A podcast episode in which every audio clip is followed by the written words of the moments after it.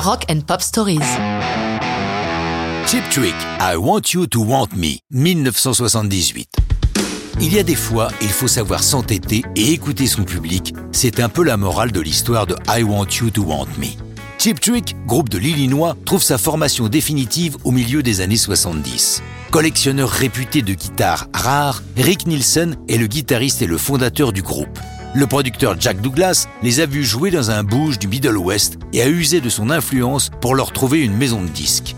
Signés sur le label Epic, avec Douglas à la production, ils font plusieurs albums. Mais le problème avec eux, c'est que leurs disques sont globalement très appréciés par les critiques professionnelles, mais sans qu'aucun ne grimpe dans les charts, pas un tube, pas un album qui se couvre d'or.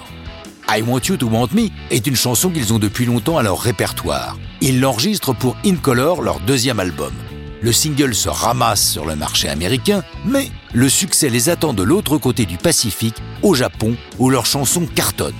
Leurs trois premiers albums y sont tous certifiés or, et c'est tout naturellement qu'ils y partent en tournée en avril 1978. Ils y reçoivent un accueil délirant, digne des plus beaux jours de la Beatlemania.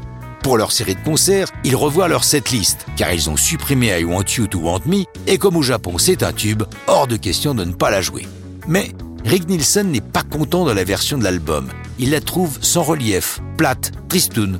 Or, en France, un jeune homme, Nico Flynn, totalement inconnu, a signé chez Barclay un single avec J'attends toutes les nuits, l'adaptation du titre de Chip Trick, en y dynamisant les arrangements, sorte d'électropop avant l'heure. Comme tout ça est officiel, l'éditeur a reçu des exemplaires de la French version et Rick a apprécié le tempo donné. Il revoit ses arrangements en s'en inspirant et la chanson prend une toute autre ampleur. Le 28 et 30 avril 1978, ils se produisent au Nippon Budokan, immense salle construite pour les JO de 1964 qui accueille sumo et concerts.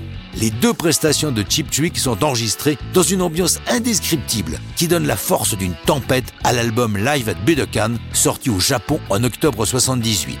Dans un premier temps, le label n'a pas prévu de le sortir aux États-Unis. Mais face aux quantités importantes d'imports qui sont faits, il change d'avis et le live sort aux States en février 79.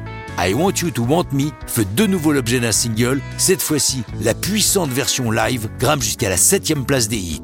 En 97, le groupe réenregistre l'album In Color, proposant une nouvelle version studio de I Want You to Want Me. Mais l'album ne sortira jamais. Et ça, c'est une autre histoire de rock'n'roll.